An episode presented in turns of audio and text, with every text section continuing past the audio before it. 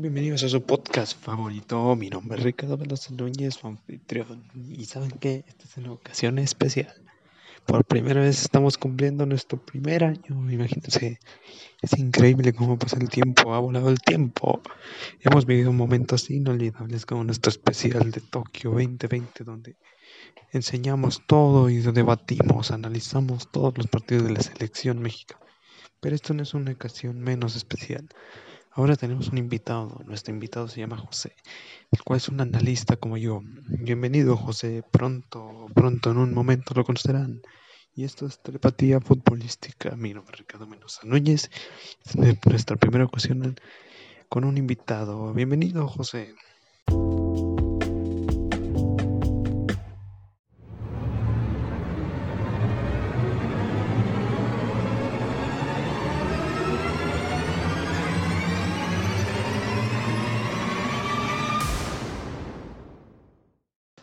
Bienvenidos. Qué bonita semana nos ha tocado en esta jornada de CONCACAF, donde México demuestra que tiene una muy mala defensiva comparado con el equipo canadiense que dio una sorpresa. Una sorpresa agradable, sobre todo para el espectador, que siempre nos captamos de tener unas peores eliminatorias solo por encima de las de Oceanía, que son al criterio mundial y el de un servidor, una de las peores de todas. Pero las eliminatorias de CONCACAF tienen un grave problema.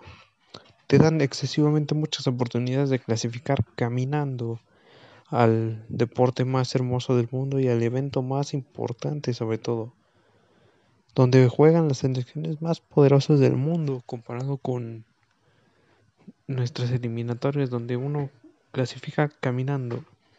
El grave problema de las eliminatorias de CONCACAF para la selección mexicana es que tienen muchos lugares y pueden jugar regularmente pésimo. Un, gran cambio que necesita la selección mexicana es buscar unos rivales de más nivel. Digamos, un ejemplo sería con Mebol, un, una zona muy competitiva donde cualquiera le puede ganar a cualquiera y donde últimamente hemos visto grandes partidos como el que se dio hace poco de Brasil, Argentina. Lo más importante de todo esto es aprender que México ya no, ya no puede ganar caminando los partidos, o al menos ya no los puede ganar con la facilidad que los ganó en el camino rumbo a Rusia o en su defecto en el camino rumbo a Sudáfrica.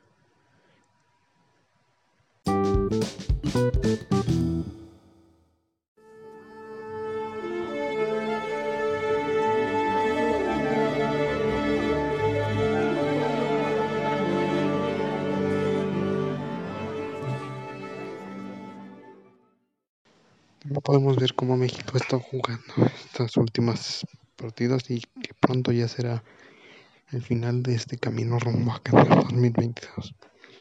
La Eurocopa ha sido un gran torneo en este verano, increíble que pasó hace poco, donde la selección italiana rompió un récord enorme de 32 partidos sin conocer la hasta el día de ayer donde perdieron ante la selección española. Creo que México necesita un gran cambio en la dirección técnica, puesto que su estilo no ha convencido de ninguna manera. Incluso algunos críticos dicen que prefieren a Rafa Márquez de 43 años en lugar de nuestro defensa. Otro gran punto importante es que las selecciones europeas han demostrado un nivel increíble a comparación de nuestra selección mexicana. Todos los partidos han sido extremadamente relevantes para todos los demás equipos puesto que el mundial se acerca, queda prácticamente un año con un mes aproximadamente. Corrección, un mes con dos meses. Corrección, un año con dos meses. Ese es un poco tiempo para armar un proyecto grande como lo ha sido el de Italia, que después de su fracaso en el camino rumbo a Rusia 2018, hizo un cambio en la dirección técnica y ejecutiva, puesto que se mostró como un gran fracaso, pues es el primer fracaso de una selección campeona del mundo no clasificar al mundial para que se den una idea del tamaño de la catástrofe. Y ahora en camino a Qatar 2022 demostraron ser una selección más sólida de lo que nadie esperaba con un estilo de juego magnífico. La Copa América no tuvo grandes cambios, puesto que, como de costumbre y últimamente se demostró, Brasil y Argentina son las dos potencias más grandes de nuestra zona de Conmebol Brasil está dando un espectáculo de fútbol, goleando todo lo que se pueda. Ni siquiera hubo ni una derrota más que en la final. Argentina, por otro lado, llegó a muchas intentas en penales, donde su portero, el Tibo Martínez, logró ser uno de los mejores partidos y torneos de su carrera, humillando a la selección colombiana, burlándose de ella. Y en la final, una Brasil precavida, cuidadosa, pero con su gran estilo de juego no logró derrumbar un muro ni una gran defensa de la selección argentina. Para mí, los gigantes de la zona los candidatos a combatir con las potencias europeas son Brasil, Argentina y Uruguay. No hay más nivel para competir con la selección europea. Y en la zona de CONCACAF, con nuestro torneo de la Copa Oro, México termina culminando un fracaso rotundo al no ganar la, poderle ganar la Copa Oro a una selección estadounidense de que es la selección B, o sea, la selección de los secundarios de, de su selección. Me parece increíble que México tenga que sufrir para ganar un partido contra la selección de, de Canadá. Pero al fin y al cabo, en Estados Unidos se termina llevando este, este torneo de selecciones llamado Copa Oro, donde nosotros terminamos culminando un fracaso.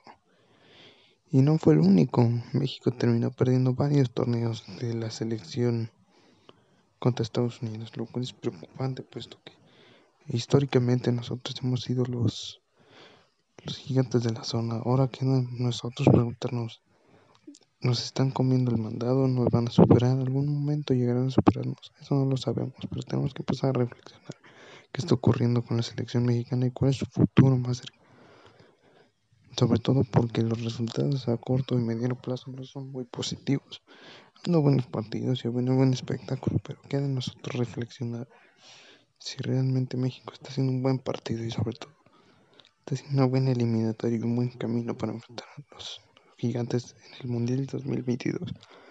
Un año y dos meses es poco tiempo, así que a continuación analizaremos cada partido de algún torneo relevante y también la parada de fecha FIFA y los rumores de los fichajes para el próximo verano 2022, que a pesar de que falta un poco más de o seis meses o ocho meses, los rumores están a todo lo que dan, a pesar de que falta tanto tiempo. Como todos sabemos, el Mbappé es un incógnito, es una bomba que al mínimo, a la mínima chispa va a explotar. Y lo más probable es que se quede en París por las últimas declaraciones de un ser de su círculo cercano que dijo que estaban en pláticas con el Paris Saint Germain para quedarse en ese torneo.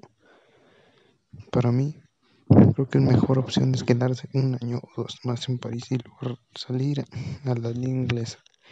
El bombazo del Newcastle. Eso más a continuación en el siguiente segmento. Gracias. Pero no solo el mercado de fichajes ha evolucionado, también lo está haciendo la FIFA con su propuesta de cada dos años hacer un mundial. Eso sí, afortunadamente lo han planteado hasta 2032. Pero aquí la verdadera pregunta es, ¿es positivo acortar tanto el tiempo a la mitad? Pues pensémoslo, cada cuatro años es la única posibilidad de conseguir ese trofeo, el cual es uno de los más preciosos del deporte. Pero de eso a que sea favorable para tanto la afición como para los futbolistas, no es muy positivo a mi punto de vista, pues le quitarías el interés a pelear por un trofeo que es difícil de conseguir en mucho tiempo. ¿Qué pasará con las Eurocopa y con la Copa América? Cosa que no está bien estipulada, pues regularmente se hace cada dos años después de cada mundial. Se eliminarán torneos históricos como la Copa América, que la consiguieron grandes leyendas, se eliminará la Eurocopa, que la consiguieron las mejores potencias del mundo, se quitará, desaparecerá, no lo sabemos. Pero ¿qué pasará con las eliminatorias? ¿Cómo llegará al Mundial tan, tantas selecciones? ¿Se acortarán fechas? ¿Habrán más cupos? ¿Qué pasará? Y la pregunta es, ¿realmente vale la pena cortar el tiempo para hacer un Mundial? Esto fue todo en telepatía futbolística. Esperamos que lo hayan disfrutado nuestra edición especial, nuestra primera edición especial. Ojalá los volvamos a ver en otra ocasión la próxima semana con telepatía futbolística. No olviden estar pendientes de nuestras redes sociales, Facebook, Instagram, Twitter, todo. Ahí estaremos debatiendo sobre los próximos eventos deportivos y demás cosas del fútbol moderno. Sin más por el momento me despido, soy Ricardo Mendoza Núñez, esta es Telepatía Futbolística en esta primera edición especial Tokio 2020. Nos vemos próximamente y recuerden, ya mero estamos en época de Mundial de Fútbol. El próximo año habrá edición especial, por supuesto que sí, y aparte edición navideña. Recuerden que el Mundial se jugará de noviembre de 2022 a diciembre de 2022. Bueno, espérenos pronto el próximo año, sin más por el momento. Muchas gracias, nos vemos, gracias, gracias.